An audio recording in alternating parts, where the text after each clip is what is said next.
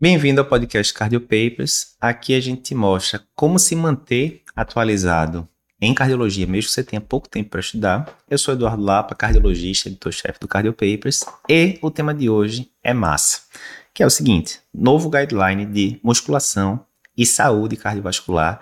O que você precisa saber começou.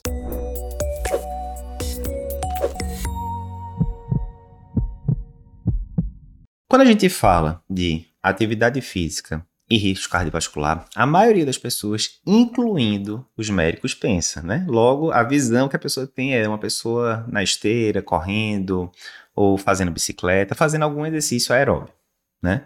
Pelo menos comigo, durante muito tempo foi isso que eu pensei. Não, pensei, passei em, em exercício, vamos pensar que alguma coisa aeróbia é isso que vai diminuir o risco cardiovascular do meu paciente.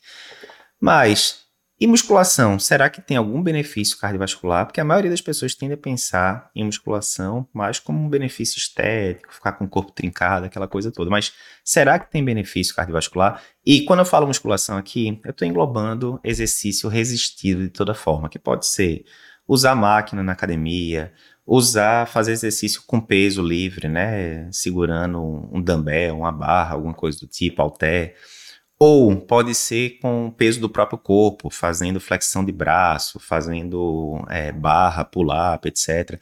Ou pode ser ainda usando aqueles elásticos né, que o pessoal usa para fazer exercício em casa, às vezes tudo isso né, são formas de exercício resistido, que para facilitar a comunicação eu vou chamar de musculação, mas poderia ser calistenia também, que é feito basicamente com peso livre, poderia ser a parte né, ali de, de peso de crossfit, né? Mas vamos resumir aqui como musculação, que eu acho que fica mais simples para todo mundo entender.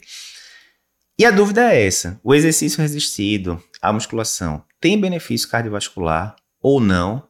E se tiver, o quão é a a, a intensidade desse benefício. É isso que a gente vai ver na aula de hoje.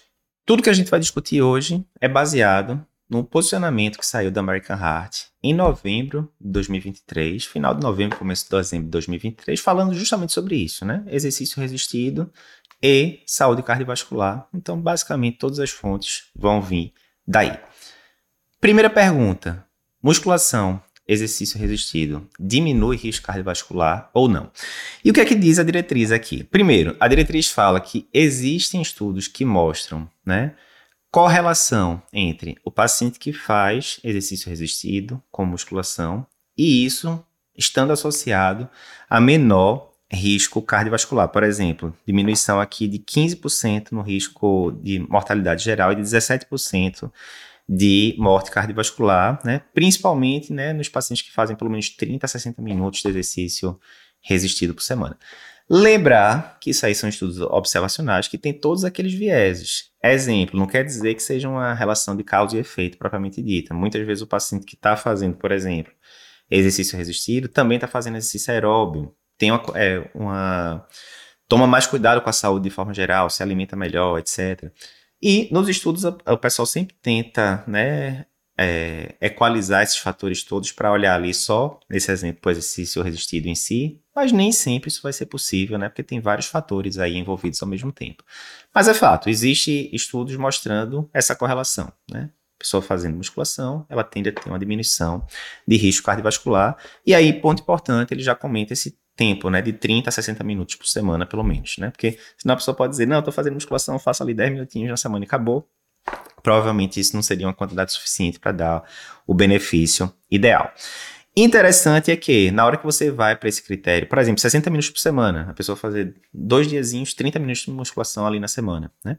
Quando os dados americanos aqui é que quando vai para a população adulta americana, mais ou menos só um entre, entre quatro adultos que faz essa quantidade aí, né, de exercício, 30 minutos duas vezes por semana, por exemplo. Ou seja, a maior parte da população, enorme parte, 72% especificamente, é, não está fazendo a quantidade de exercício resistido que deveria, de acordo com o posicionamento. Qual o impacto do exercício resistido na musculação nos novos fatores de risco cardiovasculares ou nos fatores de risco cardiovasculares não tradicionais? Aqui a diretriz até coloca uma tabela interessante, onde ela vai falando aqui de vários parâmetros que não são os classicões, né, de hipertensão, diabetes, dislipidemia, mas que também são relevantes. Por exemplo, capacidade funcional, né, cardiorrespiratória. ele cita que o exercício resistido pode ter um, um le uma leve melhoria ali, né, da capacidade, aumentando de 1 a 3 ml quilo minuto o VO2 máximo. O VO2 máximo, o qual é um dos parâmetros mais relacionados com longevidade, né, aumento de expectativa de vida do paciente.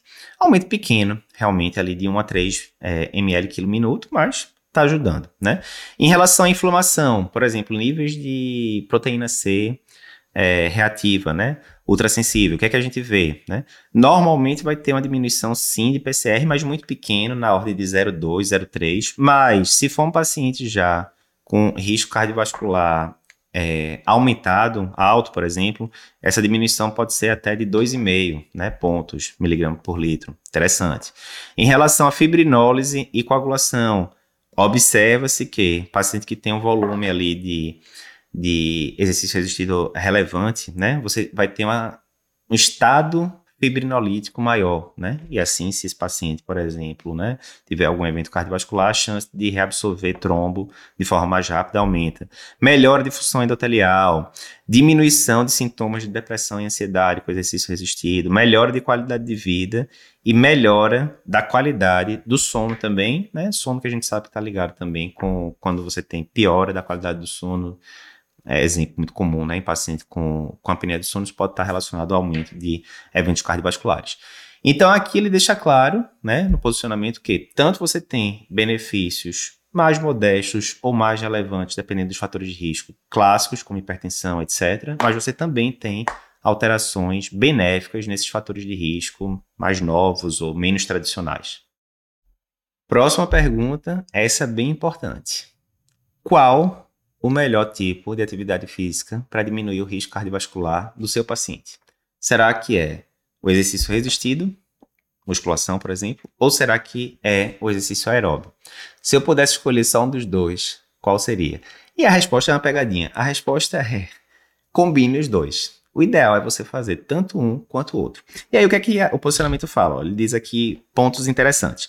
Baseados em trabalhos, majoritariamente observacionais, com todos os viéses que podem podem existir, né?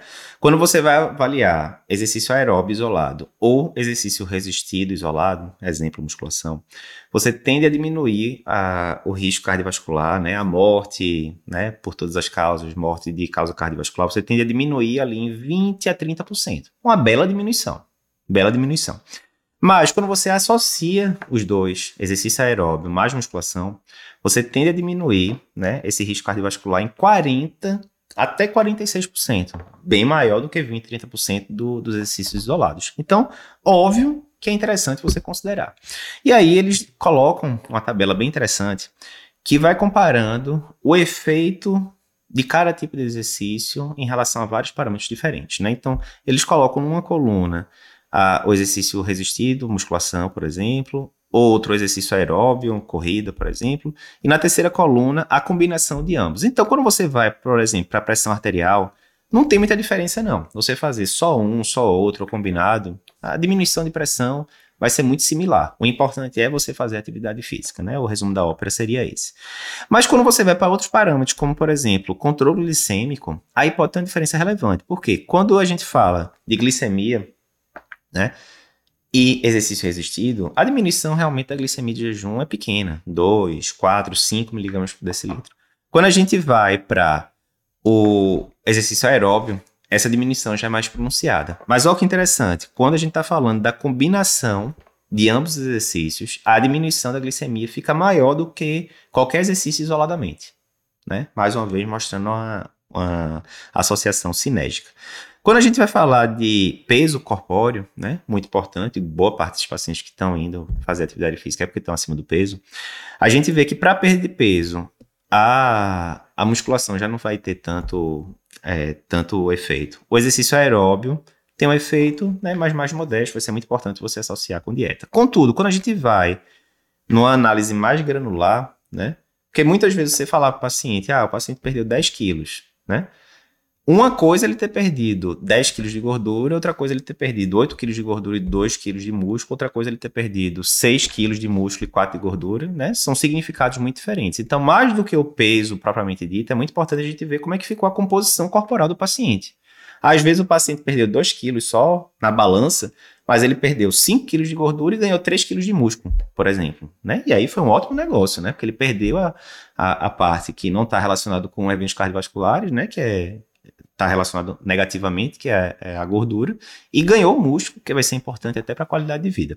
Então, na hora que a gente vai falar de composição corpórea, o que acontece? Na hora que você combina os dois exercícios, é onde você tem a melhor situação de ganhar massa magra e perder massa gorda, né? Então, isso é muito importante para você falar para o seu paciente, porque o seu paciente pode chegar e falar, doutor, né, eu estou sedentário aqui, tive um infarto três meses atrás, etc. Eu entrei no Google aqui e vi que é interessante fazer exercício físico. Certo, certo. Pergunta para você, você confirma. Qual o melhor exercício que eu devo fazer? Você, como médico, tem que saber orientar o paciente isso. Ah, tudo bem, você pode até não prescrever, né? Vamos fazer aqui a, a equipe multidisciplinar, vou pedir para educação, o educador físico me, me ajudar com isso, qual vai ser a carga. Ok. Mas você tem que saber orientar o paciente de que, seu José, Dona Maria, que está aqui na minha frente, o ideal é que você combine exercício aeróbio com exercício resistido. Isso é papel do médico orientar o paciente. Musculação. Quais os riscos cardiovasculares envolvidos? Então, vê, quando a gente está falando de atividade física, principalmente se for um paciente já de prevenção secundária, um paciente coronariopata, por exemplo, com insuficiência cardíaca, coisas do tipo, a gente sempre é, tem a preocupação de que na hora que aquele paciente está fazendo atividade física, que é extremamente benéfica, traz todos esses benefícios que a gente já falou previamente, mas a gente sabe que pode haver aumento de frequência cardíaca, aumento de pressão, etc. E isso pode funcionar como desencadeador de evento isquêmico, de arritmia, entre outras coisas, né? E aí, o que a diretriz fala é o seguinte: primeiro, de forma geral, o risco de eventos cardiovasculares como isquemia miocárdica, arritmias ventriculares, né, respostas hemodinâmicas anormais, hipotensão, é, enfim, coisas do tipo, vão acontecer de forma menos frequente com a musculação do que com o exercício aeróbio. Isso, né, generalizando muito. Por quê? A tendência é que no exercício aeróbio aconteça, por exemplo, um aumento maior de frequência cardíaca do que no exercício resistido. É só você ver se você faz academia, você vai se relacionar com isso. Você está lá na esteira correndo a 10 km por hora, provavelmente sua frequência cardíaca vai estar tá lá em cima, 140, 150, 160, dependendo da sua idade, sua capacidade funcional, etc. Enquanto quando você está fazendo um treino de membros superiores, provavelmente sua frequência cardíaca não vai chegar nem perto disso, né? Isso é uma generalização. Por quê?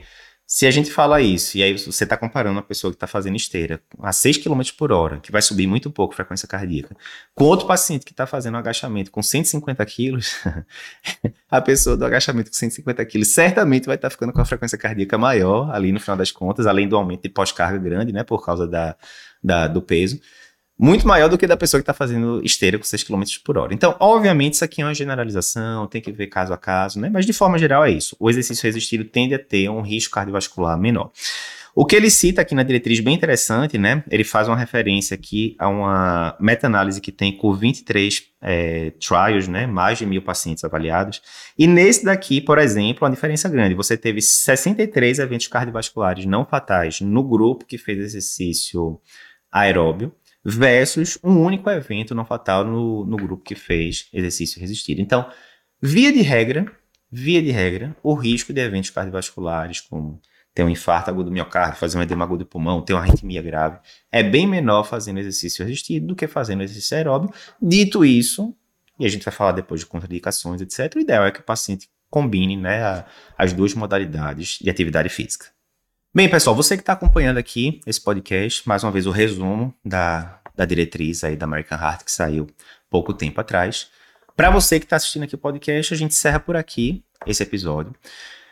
A aula completa, né, inclusive discutindo, né, contraindicações absolutas e relativa ao exercício resistido, como prescrever o exercício resistido, que tipos de, de é, exercícios o paciente deveria fazer, com que carga começar, como progredir e tudo isso vai estar na aula completa disponível no nosso curso de atualização, o curso consultório Cardiopapers, onde a gente aborda todos os principais temas que você vê no consultório e com essa nova sessão agora de diretrizes, sempre sai uma diretriz relevante, a gente rapidamente vai resumir, né? E aí você vai conseguir ver uma partezinha do, da aula para quem estiver no podcast e aula completa lá para quem é aluno do curso. Se você tiver interesse nesse curso, né, a gente vai colocar aqui o link na descrição e vai colocar um QR Code também que você pode entrar em contato com a nossa equipe para saber mais sobre o curso.